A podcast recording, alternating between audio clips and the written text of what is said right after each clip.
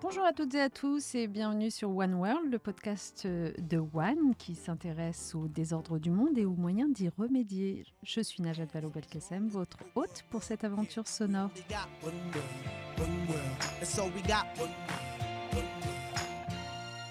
Et pour aujourd'hui, nous avons le plaisir d'accueillir Brigitte Henriquez. Brigitte, bonjour. Bonjour. Alors, je vous en dit un peu plus sur euh, cette invitation que nous lui avons euh, adressée. Donc je le disais, euh, nous nous intéressons au dysfonctionnement du monde, à tout ce qui traverse les frontières. Parmi ceux qui traversent les frontières, il y a aussi parfois des choses plus plaisantes et en particulier euh, ce que est capable d'offrir le sport. Le sport comme compétition, le sport comme euh, vecteur de valeur, le sport comme langage commun pour euh, tant de populations à travers le monde. Brigitte Henriquez parmi nous, eh bien c'est la présidente du Comité national olympique et sportif français. On est très heureux de la recevoir parce qu'elle a une carrière, euh, ma foi, longue comme le bras. Brigitte euh, a commencé comme footballeuse euh, en milieu de terrain. Elle a été sélectionnée une trentaine de fois en équipe de France féminine. Elle a évolué dans des clubs très différents au fil de sa carrière. Elle a d'ailleurs commencé cette dernière à l'âge de 11 ans, je crois. Elle a été aussi professeure d'EPS en parallèle de sa carrière de joueuse. Et puis, elle s'est dirigée donc vers des postes de gouvernance, de dirigeante dans le milieu du football. Et c'est ainsi, je n'entre pas dans tous les détails, mais qu'après avoir été vice-présidente à la Fédération française de football, vice-présidente également du Comité national olympique sportif français, eh bien, elle est devenue récemment la première femme présidente du comité national olympique et sportif français. J'en étais très heureuse à titre personnel, je dois le dire. Voilà Brigitte, est-ce que cette présentation rapide correspond à ce que vous êtes ou vous voulez ajouter quelque chose? En tout cas, merci de, euh, de m'accueillir. Je suis ravie de faire ce, podcast avec, euh, avec vous. En fait, déjà pour commencer, c'est parce que le, football, c'était la, passion de, famille. Donc, je veux dire, j'ai tellement baigné dedans que c'était difficile d'y échapper. Donc, moi aussi, j'ai attrapé le virus très, jeune dans, ma famille avec les, cinq frères qui, étaient au-dessus de moi.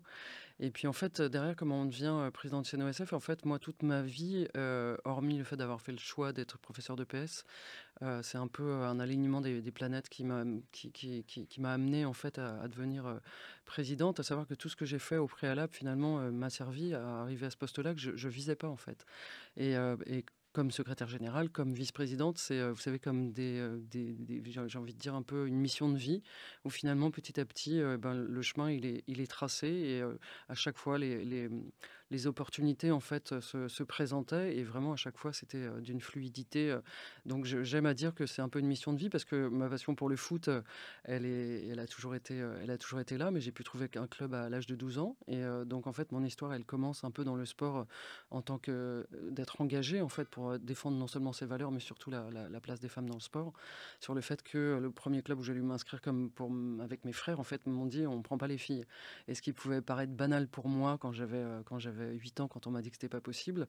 Malgré la déception, finalement, c'est devenu un, combat d'une vie pour faire en sorte que euh, n'importe quelle jeune fille qu'elle puisse elle aussi euh, jouer au foot. Et euh, finalement, j'ai passé mes diplômes d'entraîneur, j'étais professeur de PS. Pardon, je vous interromps. Donc, quand on vous dit que ce club ne prend pas de filles, comment vous vous imposez? En fait, je suis, je suis, j'ai 5 ans, donc pour moi, je me dis, bah, en fait, c'est comme ça. Et euh, je ne vis pas du tout ça comme une, une, discrimination, mais comme une, comme une déception, forcément. Mais je continue à jouer euh, autant que je jouais au préalable. Je rêve quand je vais voir les matchs de, de mes frères, je rêve quand je vois la Coupe du Monde.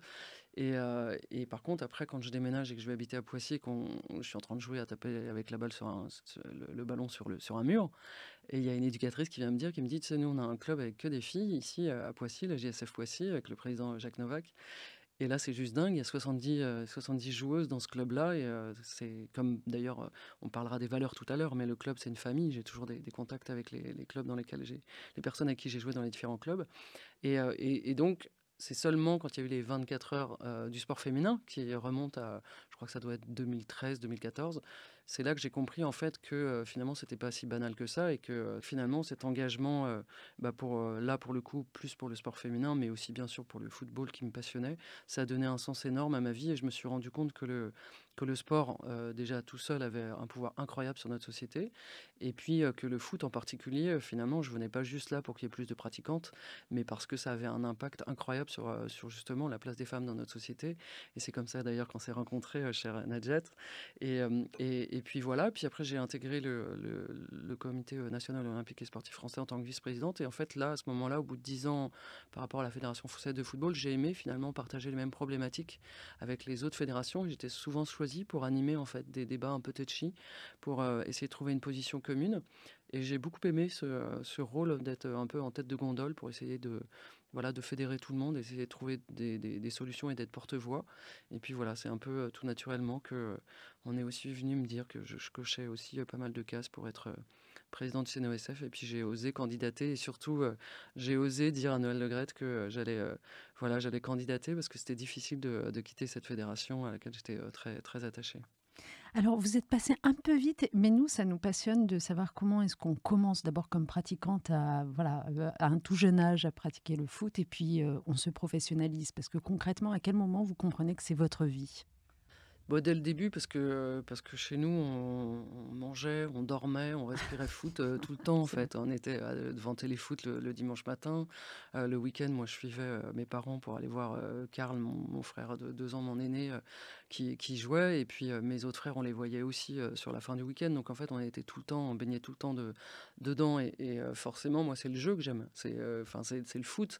Mais c'est j'aime bien sûr aller voir des matchs de foot. Mais même encore maintenant, à 51 ans, avec des, des, qualités physiques qui sont absolument pas les mêmes. J'ai toujours la même passion de jouer que quand j'avais 5 ans. C'est le jeu en fait. Alors non, je fais pas parce que je vais bientôt pas tarder à aller faire du foot en marchant. Mais en tout cas, ce qui est sûr, c'est que c'est le jeu. C'est vraiment ce jeu-là que, euh, j'aime. Il, est, passionnant. Il, nous met dans une insouciance juste incroyable. Marquer un but, c'est juste euh, faire une super passe pour marquer. Voilà, c'est quelque chose, en tout cas pour moi, qui me procure un, plaisir, euh, un plaisir immense. Et alors après, moi, le contexte dans lequel j'ai pu, pu évolué, c'était assez particulier parce qu'on était un peu dans l'anonymat complet. Je dis souvent, je, raconte souvent cette anecdote quand on allait jouer aux États-Unis quand j'étais en équipe de France, les stades étaient pleins, les joueuses elles signaient des autographes, il y avait une escorte. Je me disais, oh là là, mais quand, quand est-ce que ça sera comme ça dans notre, dans notre pays Parce que pour moi, c'était pas du tout le cas en fait. Quand on joue en équipe de France, c'était un peu le match de la fête au village et il y avait les tribunes, il y avait 1000 personnes et c'était nos amis et nos familles. Mais voilà, entendre la, la Marseillaise retentir, ça va être quand même une valeur juste incroyable. Mais moi, j'ai pas connu en fait cette période où où en fait les joueurs sont devenus professionnels parce que c'est venu tardivement, c'est venu en 2000, à peu près en 2000, 2008, 2009 si je dis pas de bêtises avec des Camille Abili, Sonia Bonpastor qui ont été professionnalisés par Loulou Nicolin qui était le président de Montpellier à l'époque avec tout un travail qui avait été fait par la, Fédération française de football avec le pôle France à Clairefontaine où pour la première fois les joueurs s'entraînaient cinq fois par semaine, avaient un aménagement du, temps scolaire et ça ça a permis cette formation qui est la, qui est la force première de la France dans, dans le football. Ça a permis d'avoir des joueuses vraiment talentueuses et, d'avoir servent de modèle. exactement, mmh. qui soient des, des, rôles modèles. Puis ça a levé le niveau du coup du, du, championnat de France. Et puis après, Jean-Michel Aulas qui arrive, évidemment, avec le fait de, leur donner les mêmes conditions que pour les hommes à l'Olympique lyonnais. Et puis je vous dis, bah, en, en, 2011, Noël Le qui veut vraiment donner un coup d'accélérateur. Donc il, fait, il demande en fait que l'AD1 Arkea, enfin c'était pas l'AD1 Arkema à l'époque, mais que l'AD1 féminine puisse être puisse être télévisé. Donc on fait un appel d'offres, c'est juste euh, incroyable de faire ça, ça n'existait pas. Et puis on explose les records de la TNT pendant la, Coupe du Monde de 2011 en Allemagne, euh, où la France fait euh, un parcours incroyable avec ce poteau rentrant d'Elise Bussaglia qui nous amène au penalty où on gagne contre l'Angleterre et où, on peut aller en, demi-finale.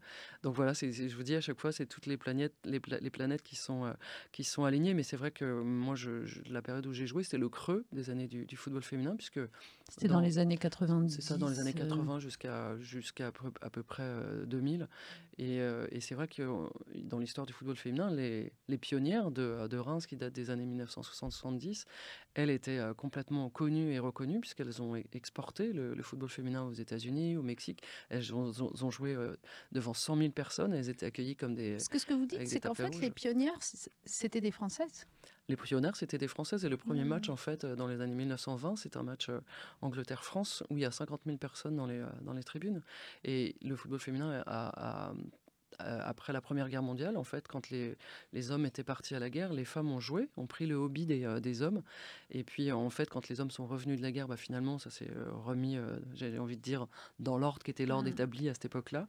Puis en 1940, c'était interdit pendant, pendant, pendant la guerre sous, sous Vichy.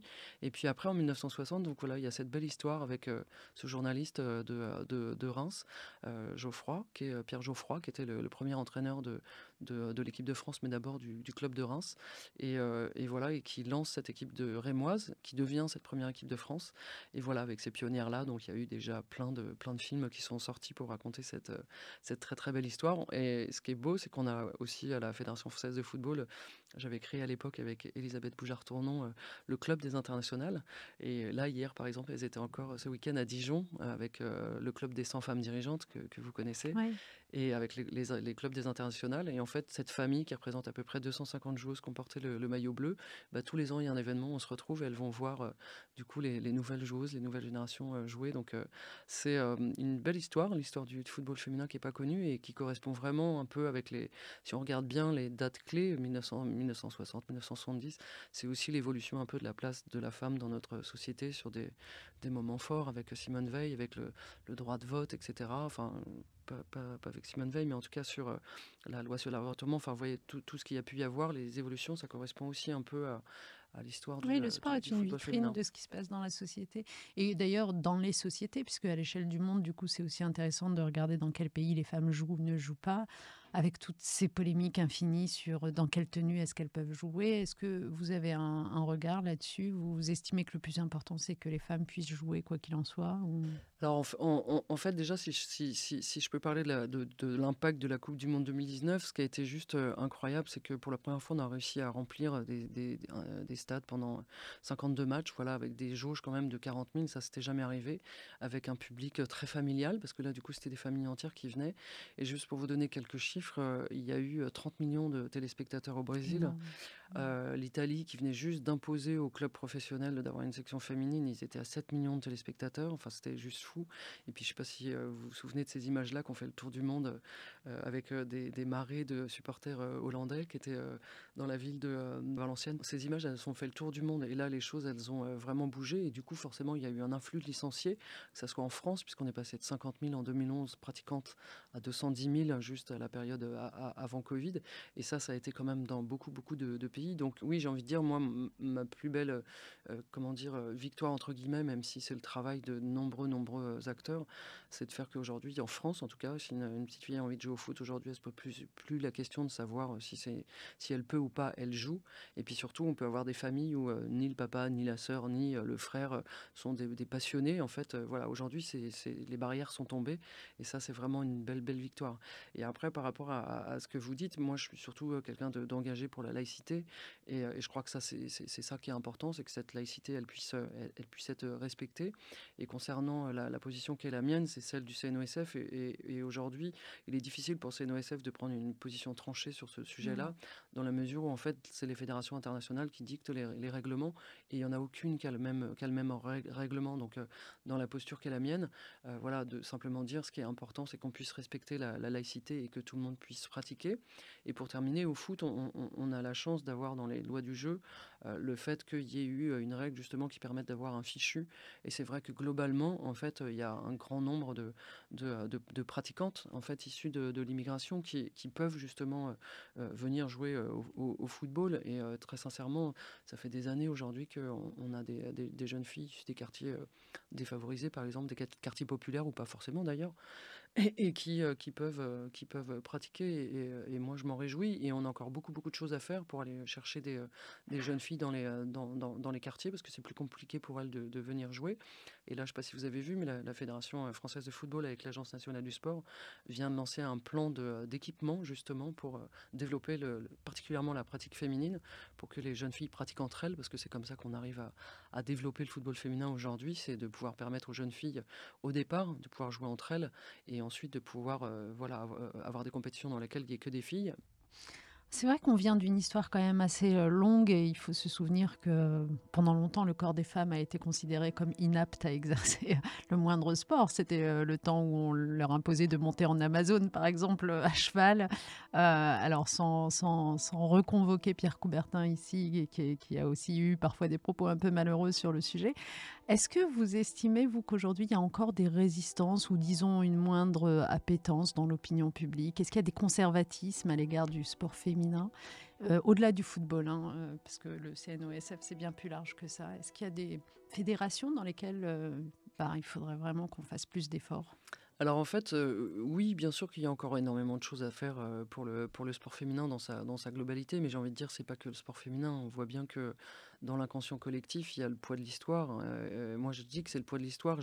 J'adore ce livre qui s'appelle La plus belle histoire des, euh, des, femmes, dans lequel on raconte à, l'aube de l'humanité, en fait, que voilà, il a fallu à un moment donné, parce que les, tout au début, donc il n'y avait pas de règles établies, donc les, les, les pères couchaient avec leurs filles, les frères avec leurs leur sœurs, et à un moment donné, ils sont bien aperçus qu'il y avait un problème de consanguinité et de reproduction de l'espèce humaine, et donc de manière très arbitraire, parce que pour le coup, là, il avait pas de, comme il y avait, il y avait rien qui était établi, ils ont décidé que c'était les femmes qu'il fallait échanger.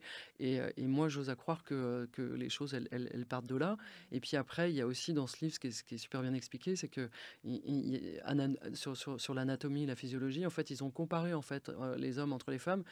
Et alors j'ai envie de dire, c'est pas de bol, tout ce qui était lié aux femmes, c'était euh, négatif. C'était le, mmh. froid, parce qu'il y avait le sang, les règles, l'homme, c'était chaud. Enfin, il y avait plein de choses qui, étaient, qui sont très très bien décrites dans ce, dans ce livre-là.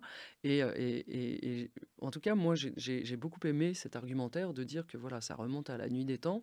Bon, après, on sait qu'il y a la religion euh, catholique, il y a les religions qui ont aussi fait que, imposer, que, que, que, imposer des règles mmh. où la femme était là pour accompagner, accompagner l'homme, voilà, qui était là vraiment pour lui travailler, produire, et la femme juste pour tenir compagnie. Donc je crois que tout, tout, tout, tout ça, tout, tout ces, euh, toutes ces choses-là, elles ont, elles ont finalement construit euh, voilà, la pensée des, individus, et les hommes comme les femmes.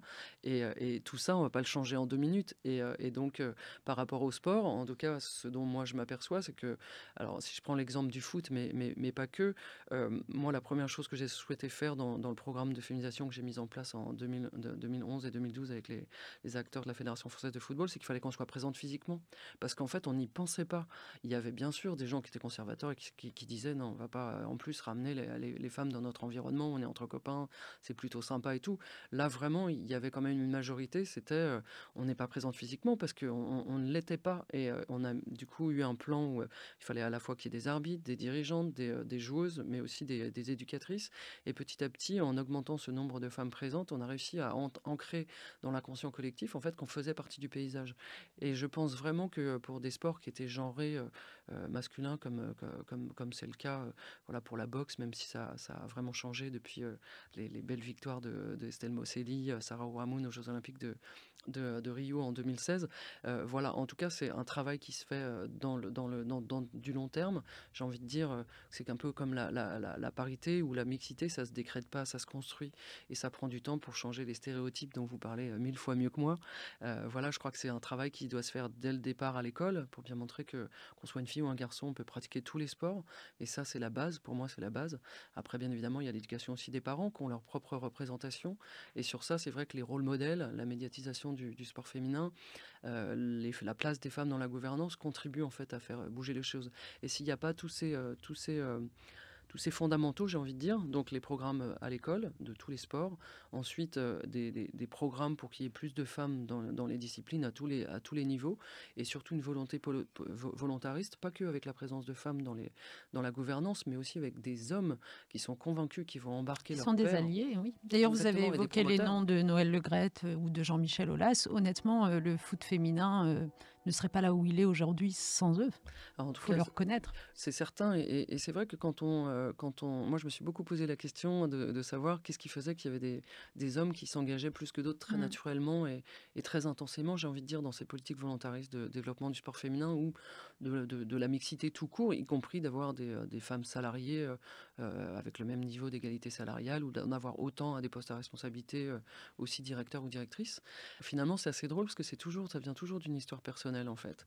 Je vois par exemple Noël Le il faut pas lui parler de féminisation et de mixité. En fait, il a trois, trois filles voilà, pour lesquelles il a toujours fait en sorte qu'elles soient à des postes à responsabilité. Et lui, en fait, c'est quelque chose qui est ancré, qui est, qui est, naturel. Et après, vous prenez par exemple, j'avais adoré Vincent Volpe, le président du, du, club du, du Havre, qui est, qui est, américain. Et je lui avais demandé, mais pourquoi tu fais autant pour la section féminine du Havre et avec ce club du Havre? Il m'avait dit, mais en fait, moi, j'ai toujours été inspiré par Mère Teresa. Et voilà, je suis un businessman aux États-Unis, mais je viens d'une famille businessman aussi. Et il me dit, j'ai voulu rendre en fait, j'ai voulu rendre en fait toute la chance que j'avais eu de recevoir.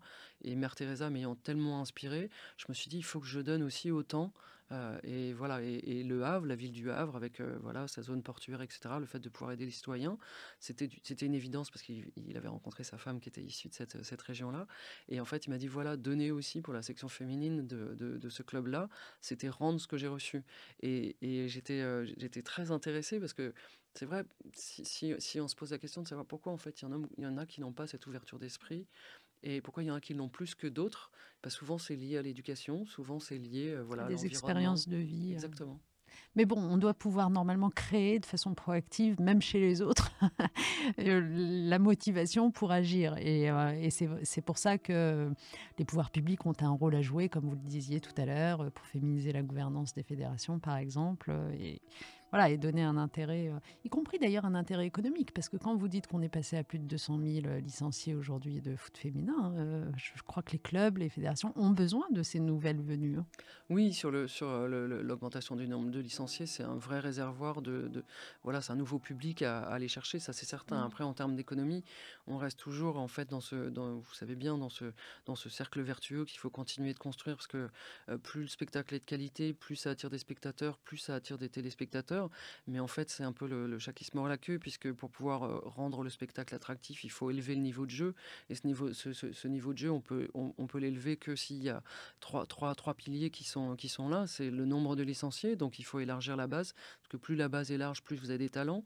Une fois que vous avez ces talents-là, qu'il faut repérer suffisamment tôt, il faut avoir des centres de formation, et ça, ça coûte de l'argent. Euh, et, après, une fois que vous avez ces centres de formation-là, il faut forcément avoir des équipes de France qui sont, euh, ou, des, ou des compétitions de D1, enfin les top leagues, qui puissent être aussi télévisés et avoir du coup des rôles modèles, etc., qui enclenchent du coup cette, cette, économie-là.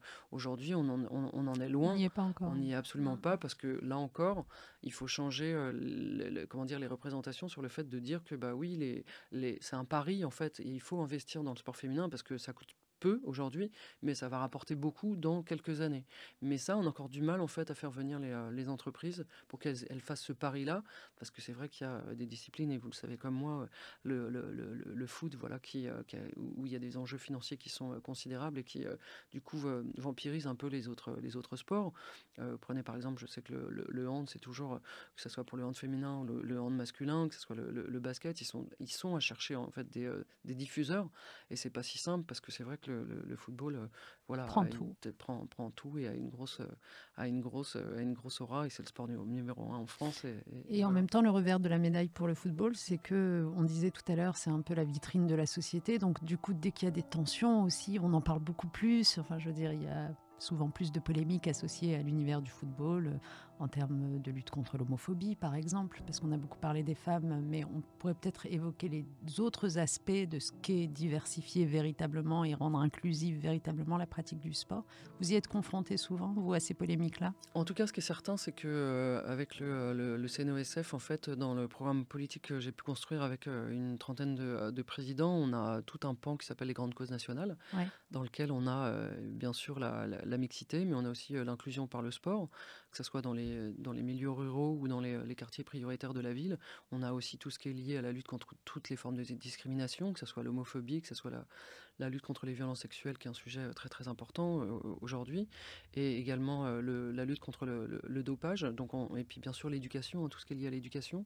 Et oui, bien sûr que, que, j'y suis sensible, tout simplement parce que je pense que le sport a un pouvoir phénoménal dans, notre société. Je pense que le sport, c'est le seul l'endroit où on est, on est tous égaux devant l'effort et la méritocratie. C'est-à-dire, quelles que soient vos origines, quelle que soit votre religion, quel que soit votre, votre, votre niveau, voilà, dans, dans, le sport, quand on travaille, on, arrive à augmenter ses, ses, ses, capacités, ses, capacités, physiques, ses capacités techniques, et on peut devenir un champion de demain. Tout le monde peut devenir un champion de demain. pas moi, mais... Avec... Ah, je suis sûre qu'avec des, des, etc. En tout cas, quand on commence jeune, avec des prédispositions, voilà, en tout cas, tout le monde, il y a une équité juste incroyable par rapport à ça. C'est vraiment le, C'est objectif, travail. en fait. Exactement. Il n'y a pas de subjectivité. Et, du coup, il y a ce, ce, ce, ce, pouvoir du sport fait que moi, je me bats aujourd'hui au, niveau du comité olympique pour que on, ait encore plus une politique publique vraiment gouvernementale qui soit interministérielle et qui fasse que on, on, considère que le sport n'est pas une finalité, mais en fait un véritable levier. Donc quand je dis ça, ça veut dire quoi? On sait que ça coûte 17 milliards au gouvernement pour tout ce qui est lié à la, à la santé. Aujourd'hui, si on, décide que voilà le sport et notamment la pratique en club, parce que moi je revendique la pratique en club, est un facteur de prévention. Est un facteur de mmh. Prévention forcément, on va faire des, économies. Il faut que le sport dans notre société devienne un mode de vie, mais ça peut devenir un mode de vie que si on investit sur, sur ça. Et c'est pas que des enjeux financiers, c'est vraiment une communication permanente. Alors, il y a déjà plein de choses qui ont été faites bien bien avant, mais aussi sur le dernier quinquennat avec le fait que pendant le Covid et le confinement, c'était la seule, une des neuf priorités où on pouvait du coup faire du faire, faire du sport, même si les clubs étaient pas pouvaient pas être réouverts. Mais voilà, après vous avez tout ce qui est l'inclusion par le sport, et là on voit bien, c'est pareil il y a, un tas de choses à faire. Aujourd'hui, on voit bien qu'on est sur une crise de l'autorité, on est sur une crise de la démocratie, on est sur une crise sociale. Et on voit bien que dans les clubs de, dans les clubs de, sport, euh, l'éducateur, euh, les règles, c'est le dernier endroit où finalement on les respecte parce que c'est ludique. Et puis dans le sport, euh, si la balle elle est sortie, vous pouvez plus jouer puisque en fait vous devez la remettre en jeu. Et si on respecte pas les règles, on ne peut pas jouer. Et pour les décrocheurs de la société, on voit bien que ça devient le dernier endroit où il y a ce respect de l'autorité avec l'éducateur avec qui il y a souvent un lien très très très très fort, avec aussi les coéquipiers, donc les valeurs de solidarité, de cohésion, de solidarité d'appartenance aussi à, un club, à, une, mmh. identité. Euh, voilà, ça, a un pouvoir euh, considérable et c'est vrai qu'on a besoin de, faire en sorte que les fédérations soient, soient soutenues. Elles l'ont été très, très, très, de manière très considérable euh, pendant la période Covid, puisqu'il y a eu beaucoup d'aides pour compenser en fait les pertes liées, euh, liées à l'arrêt des, clubs et pour relancer en fait la, pratique. Donc on a vraiment été soutenu euh, financièrement, mais pour autant, voilà, pour, pour, moi le club c'est c'est un maillon essentiel de notre société. Et aujourd'hui on a besoin d'avoir aussi une politique associative qui soit beaucoup plus forte, puisque dans un club vous avez c'est une famille, c'est le troisième lieu d'éducation après la famille et l'école, et il y en a 150 000 en France, ça représente 17 millions de pratiquants. Et on voit bien qu'aujourd'hui, c'est aussi difficile pour les clubs de fidéliser les, les bénévoles. Donc ça aussi, c'est pareil, le bénévolat, ça veut dire l'engagement. Aujourd'hui, on a une érosion du bénévolat euh, tel qu'il était au préalable, avec les, nos, nos, seniors qui ont changé d'habitude pendant la période Covid et qui, du coup, euh, on, ne reviennent plus, et ne reviennent plus, en fait, dans, dans, les clubs. Et puis les jeunes qui, euh, là, pour le coup, s'engagent, et ça, c'est une très, très bonne chose, mais n'ont pas les mêmes, les, les, les mêmes motivations. Là, c'est plutôt une expérience riche intense, courte, pour avoir euh, voilà une, ligne dans, dans, le CV également. Ah oui, oui, je vois. Et, euh, et du coup, c'est pas la même forme. Et sans bénévole, c'est le modèle sportif français. 3,5 euh, millions, c'est pas rien. si on devait compter en égalité de temps plein, ce que représentent en fait tous ces bénévoles-là, c'est eux qui font le sport d'aujourd'hui et, de, et, de, et de demain. Donc là, on espère nous aussi pouvoir faire en sorte qu'il y ait un vrai plan Marshall du bénévolat avec une valorisation, euh, euh, un statut également, et puis faire en sorte qu'il puisse avoir, comme pour le, mouvement syndical, des, mises à disposition de 6 heures, si c'est possible, dans, leur emploi du temps.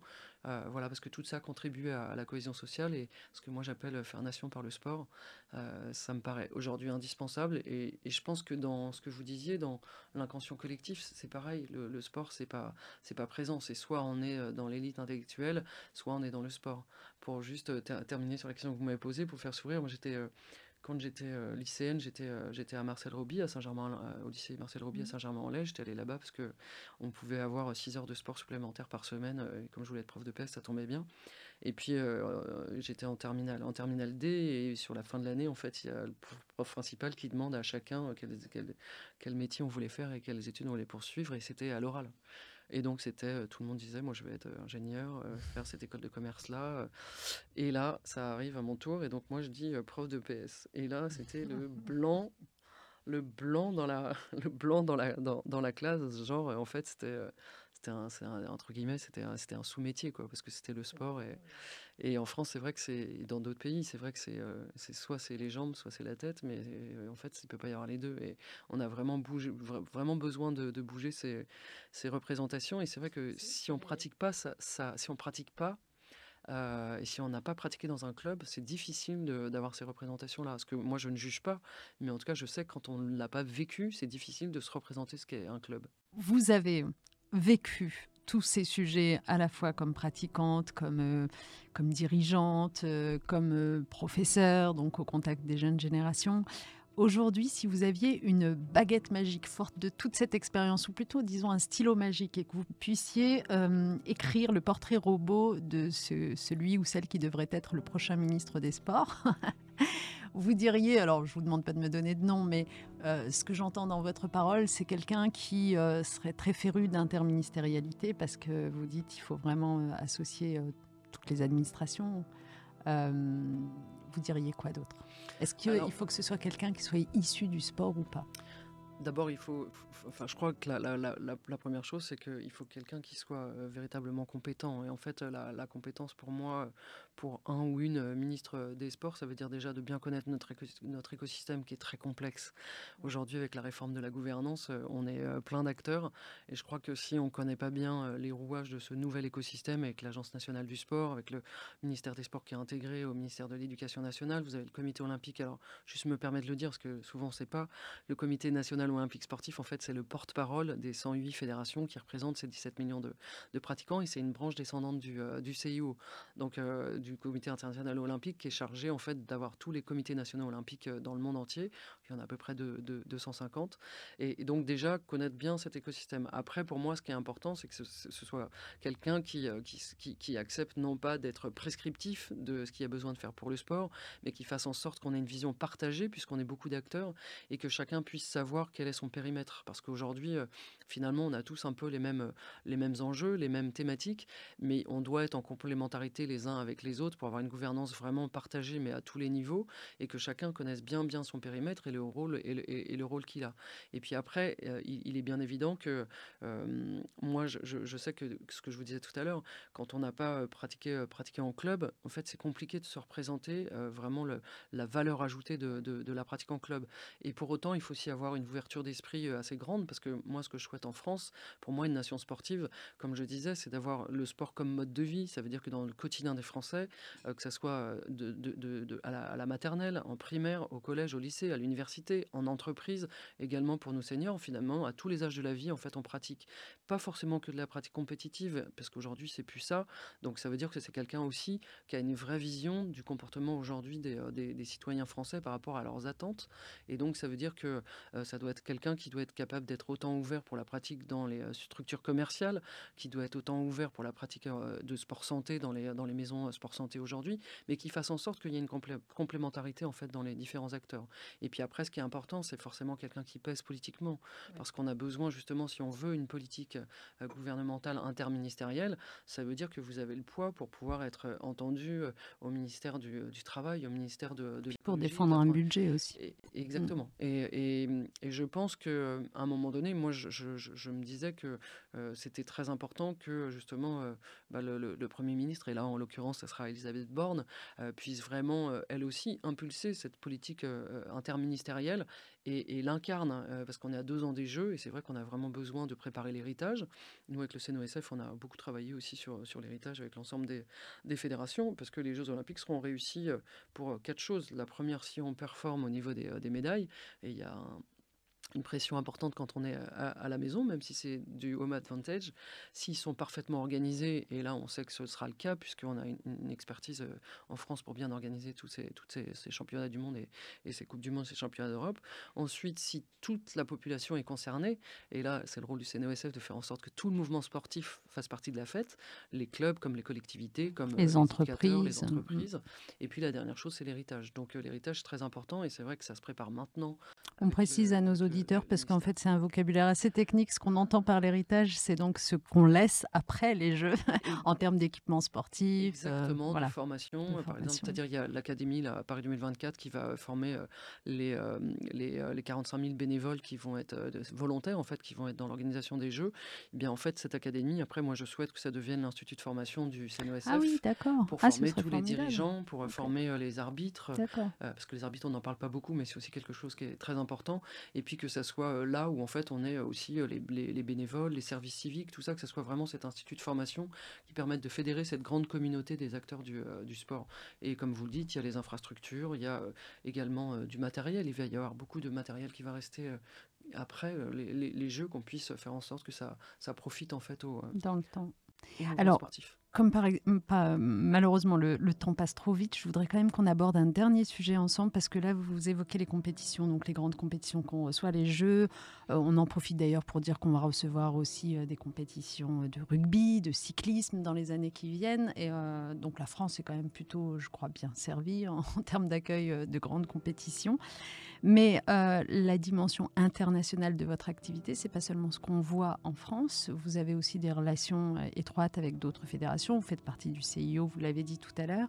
Euh, et nous, ce qui nous intéresse beaucoup euh, au nom de l'ONG One, c'est comment est-ce qu'on soutient aussi la pratique sportive dans des pays euh, qui n'ont pas la chance d'avoir toutes ces infrastructures et, tous ces moyens. Racontez-nous un petit peu de quelle solidarité fait preuve le CNOSF à l'échelle internationale avec les pays plus pauvres Alors déjà, ce qu'il faut dire, c'est que c'est vraiment une chance d'être un comité national olympique parce que euh, du coup, comme je vous le disais, on est une branche descendante du, comité euh, international olympique et dedans, il y a euh, un, département qui s'appelle la solidarité olympique. Et là, cette solidarité olympique, évidemment, c'est de faire en sorte que l'argent qui est généré par les Jeux olympiques, ensuite, elle puisse être dispatché pour l'ensemble des, l'ensemble des CNO. Ça, c'est une première chose. Et puis après, la solidarité olympique, c'est aussi des échanges de bonnes pratiques entre les, entre les pays. Donc, comme, je le disais, nous, on vient juste là de, terminer une formation à, Dakar euh, euh, d'entraîneur, où du coup la France est allée euh, apporter son, son, expertise. Donc il y avait plus de, 30 candidats, donc c'est toujours, c'était effectivement à, Dakar et c'est vraiment chouette d'avoir des 13 pays francophones qui étaient, qui étaient représentés. Ça, c'est la première chose. Après, dans cette solidarité olympique, vous avez aussi des services civiques qui sont formés chez nous et qui partent du coup exercer dans les, là pour le coup, les pays africains. En volontariat, exactement. Et il y a aussi, on a aussi envoyé là des jeunes au Brésil. Et nous, on a reçu en fait des jeunes euh, de service civique de l'Allemagne qui sont, qui sont chez nous. Donc il y a ces échanges aussi euh, culturels qui sont vraiment euh, super en termes de, formation. Et puis après, ce qui était aussi important, c'est qu'il y avait au, préalable le, CFSI, qui était en fait en, gros une coordination du, sport français à l'international qui avait, qui avait servi notamment sur la, candidature de la France pour les Jeux de Paris 2024, qu'il fallait redynamiser. Et donc, avec le, ministère des, Sports et avec Karim Merida, avec la, direction interministérielle des grands événements sportifs et la DIJOP, avec Michel Cadeau, euh, donc ça c'est pour les Jeux Olympiques et Paralympiques, direction interministérielle des Jeux Olympiques. Michel Cadeau, le, préfet, voilà, il y, a, tout ça qui a, été, euh, qui a été, avec Roxana, qui a été relancé, avec Jean-Pierre Ciotta, mon vice-président en charge des, relations internationales. Et dedans, en fait, il y a, il y, a, un pan vraiment de coordination de l'ensemble des actions qui sont menées par les fédérations pour pouvoir avoir une synergie et du coup peser. Et il y a ensuite deux, deux autres programmes qui sont euh, l'accompagnement justement euh, des, élus des fédérations qui veulent candidater pour leur permettre justement d'être, euh, d'avoir le programme Ambition internationale qui a formé jusqu'à présent plus de 250 élus euh, pour les fédérations internationales. Je, vous parle par exemple de Luc Tardif qui vient d'être élu l'année dernière président de la Fédération internationale de, hockey sur glace. On a aussi Pierre Brochel qui a été élu président de la Fédération internationale de, foot américain. Donc vous voyez, vous voyez, tout ça, ça contribue en fait à, à les accompagner. Et puis après, la la dernière chose, c'est avec les entreprises en fait. On a aussi, euh, avec euh, Business France, on travaille aussi euh, pour faire en sorte que les, entreprises, notamment qui travaillent dans le sport, puissent avoir cette, coordination avec nous. On a été par exemple à l'exposition universelle à Dubaï, où on a pu justement rencontrer, donc faire venir en fait des entreprises françaises à, Dubaï, puissent rencontrer des, des, interlocuteurs en fait de différents pays et de cette, qui sont vraiment dans la branche sport, et faire en sorte comme ça qu'on ait cette, cette influence et ce, lobbying qui puisse peser. diplomatie finalement aussi. Exactement. Mmh. Et avec aussi Laurence Fischer, ambassadrice du sport, avec justement le ministère des, des, Affaires étrangères. Et on parlait des compétitions. Je crois qu'il faut aussi qu'on on, souligne qu'en ce moment vient juste de débuter Roland Garros avec la Fédération française de, de, tennis. Et on va avoir un super, un super tournoi. Les sportifs, est-ce qu'ils sont encore prêts à s'engager pour des grandes causes aujourd'hui dans notre pays ou est-ce qu'il y a une espèce de d'inquiétude face euh, à ce qui est devenu le débat public euh, et donc de volonté de ne pas se mouiller ah non, je crois que plus que jamais, euh, ils, sont, ils sont engagés pour des, pour, pour, pour, des causes. Moi, j'ai la chance d'avoir au Comité national olympique la, la, commission des athlètes de haut niveau, qui en fait une obligation statutaire avec le, le CIO. Et dedans, c'est Astrid Guyard, vice-championne olympique d'escrime, de, qui est qui est, qui est coprésidente avec euh, Romain Girouille de, du, tir à l'arc. Et dedans, vous avez euh, une cinquantaine euh, d'athlètes qui sont là. ils ont chacun en fait des groupes de travail sur lesquels ils, ils, travaillent ardemment. Et en fait, ils sont des porte-parole aussi quand il faut justement s'engager sur la mixité, sur, sur l'inclusion, sur la reconversion des, des, athlètes. Donc je crois que plus que jamais, ils, ils, prennent la parole. Par contre, ils veulent rester indépendants, c'est-à-dire qu'ils ne veulent pas être instrumentalisés. Mais en tout cas, ce qui est certain, c'est que là, on l'a pu voir, il y a eu une tribune justement des athlètes pour faire barrage à, l'extrême droite et, aux extrêmes. Et, et je pense que c'est des vrais porte-parole. On voit bien, alors évidemment, si on prend le, football, on, voit bien la, portée que ça peut avoir pour, ces, pour, pour les joueurs professionnels quand justement, il, on l'a vu, un Griezmann hein, qui s'est opposé justement à, à, un certain de ses sponsors justement pour lutter contre les Ouïghours. voilà, de plus en plus, on a des, des, athlètes qui s'engagent fortement et qui, et qui prennent la parole. Et, voilà. Ne leur déconseillez pas non, jamais, parce que je crois que la, liberté d'expression, elle est aussi importante pour eux. Au contraire, c'est très, c'est très vertueux de le faire, mais simplement, on se dit qu'il y a aussi des coups à prendre pour ce qui les concerne de toute façon, quand on est exposé, il y a toujours des, euh, il y a toujours des, euh, des coups à prendre, mais c'est vrai que parfois, quand euh, la gravité est là, et on l'a vu sur la guerre en Ukraine, je crois que c'était important que le, le, CIO se positionne en, premier pour, pour dire de, de, ne pas permettre aux, athlètes russes et biélorusses de, de, de participer aux, compétitions qui seraient, qui seraient organisées. Ça a été le cas sur le, territoire français, et c'est aussi la position que le CNO a, a tenue. C'est pas une position facile à, à, tenir, mais malgré tout, voilà, quand on voit voilà, cette, personne aurait imaginé qu'on puisse avoir cette, cette, guerre encore au XXIe siècle. Et, je crois qu'on a besoin de faire cohésion et de faire, de faire nation à la fois avec, avec l'Europe et puis avec l'ensemble des, pays du, du, monde entier. Et c'est vrai que c'est la première fois que le sport s'est engagé à ce niveau-là. Et à travers ces deux exemples, la tribune contre l'extrême droite et puis la réponse à la situation en Ukraine, on, voit bien qu'on est en train de traverser une période où on ne peut pas faire autre chose que de s'engager quand même. Merci beaucoup Brigitte, c'était un plaisir de vous écouter, vous avez un parcours formidable. On va vous suivre hein. et puis on va espérer gagner tout plein de compétitions et que les Jeux olympiques euh, soient parfaitement réussis. Votre mandat dure combien de temps? Jusqu'en mai 2025. Très bien, donc euh, vous suivez tous les jeux, etc. Ok. Et puis merci aussi à vous, Nadia, parce que vous le savez, je vous l'ai déjà dit, vous êtes aussi, vous faites partie de ces femmes inspirantes et de ces rôles modèles dont on a tant besoin pour pouvoir accéder à des postes à responsabilité. Alors merci également merci. de cet échange. Et à nos auditeurs, je redis que vous pouvez évidemment commenter cet épisode, poser des questions, les lui transmettra à Brigitte Enriquez, toujours sur le compte Instagram de One. Je vous dis à très bientôt et n'oubliez pas aussi de vous intéresser à l'hymne qu'on est en train de co-construire et pour lequel vous êtes attendu. Merci, à bientôt.